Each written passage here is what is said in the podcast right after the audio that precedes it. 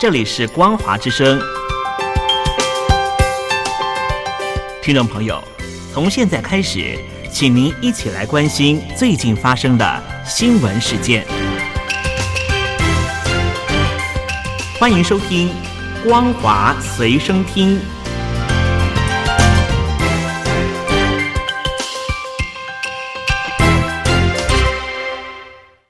位听众朋友，您好，欢迎收听《光华随身听》，我是苏燕。首先带您关心，四川成都一名高中生在母亲节当天于校内坠楼身亡，遭到家长控诉疑点重重。但是官方通报却声称，基本判断该生是因为个人问题轻生。今天已经引发一面倒的质疑声浪，连官媒也批评避重就轻。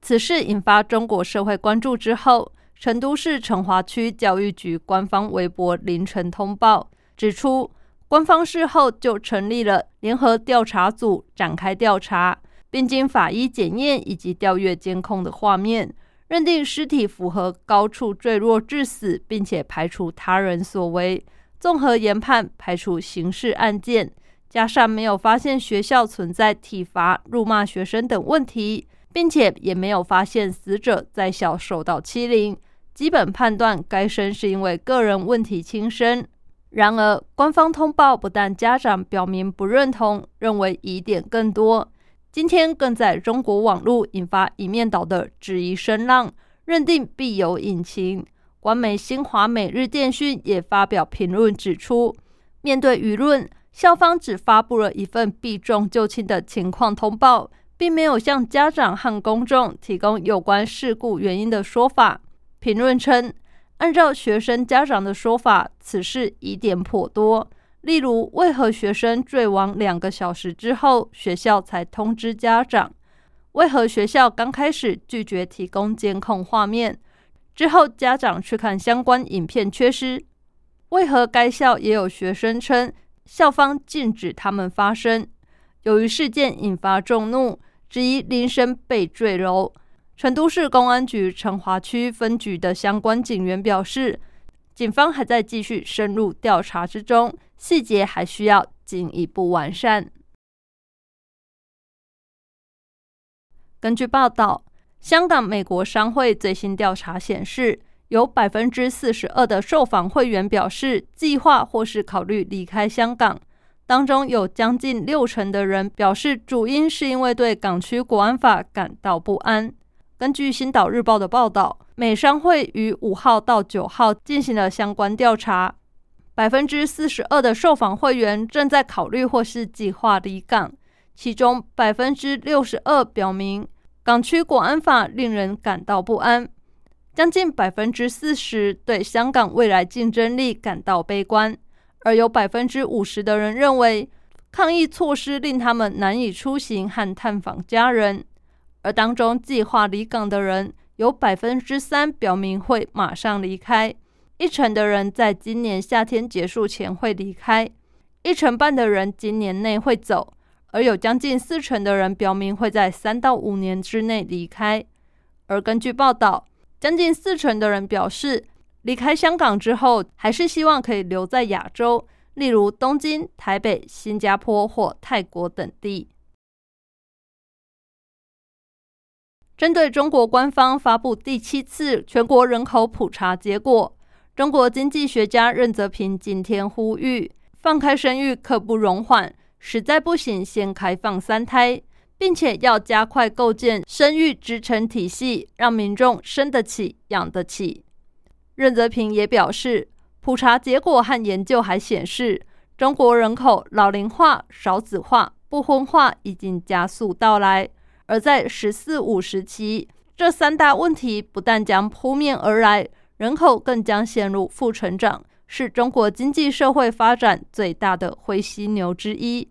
任泽平建议中国官方加大托育服务供给，大力提升零到三岁的孩童入托率，从目前的百分之四提升到百分之四十，同时进一步完善女性就业的权益保障。加强保障非婚生育的平等权利。此外，他还建议中国官方应该积极应应人口老龄化，打造高品质的老人服务产品和体系，建设老年友好型社会，并且适时适当的延长法定退休年龄。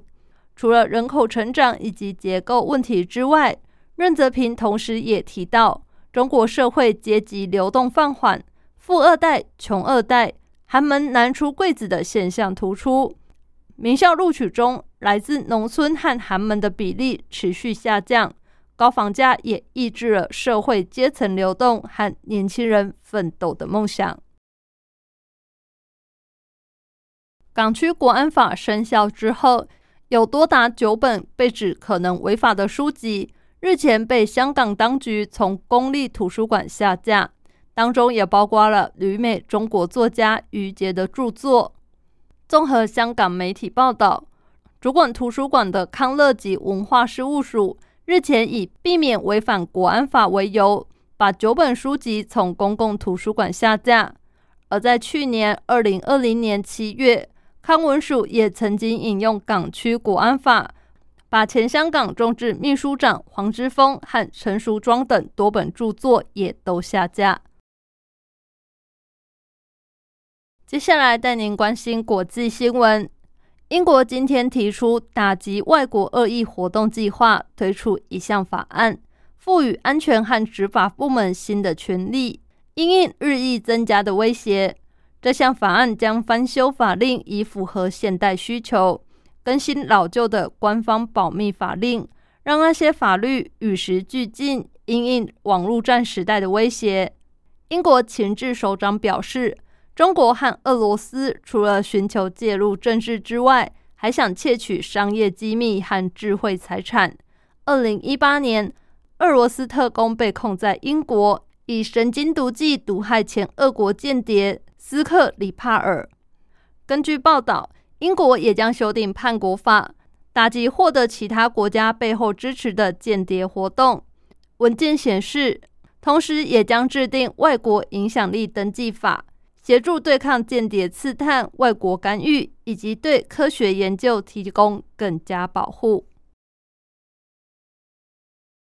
外交界消息人士今天表示。联合国安全理事会明天将召开紧急会议，讨论以色列和巴勒斯坦之间的致命冲突。这将是三天以来安理会第二次召开类似的会议。这场闭门会议是应突尼西亚、挪威和中国要求召开。安理会在十号已经开过一次会，但因为美国不愿意在此刻采纳挪威提出的草拟声明，会后并没有发布联合声明。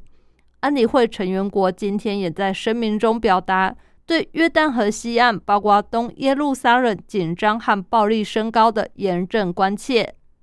而当今天被问到美国是否会取消反对安理会做出这一类声明时，国务院发言人普莱斯不愿意正面回应。他表示：“我们务必要看到那些措施有用，而不是去升高挑动，而是缓解紧张。”无论这些措施是来自以色列政府、巴勒斯坦自治政府，还是联合国安理会。以上新闻由苏燕为您编辑播报，感谢您收听本节的光华随身听，我们下次再会。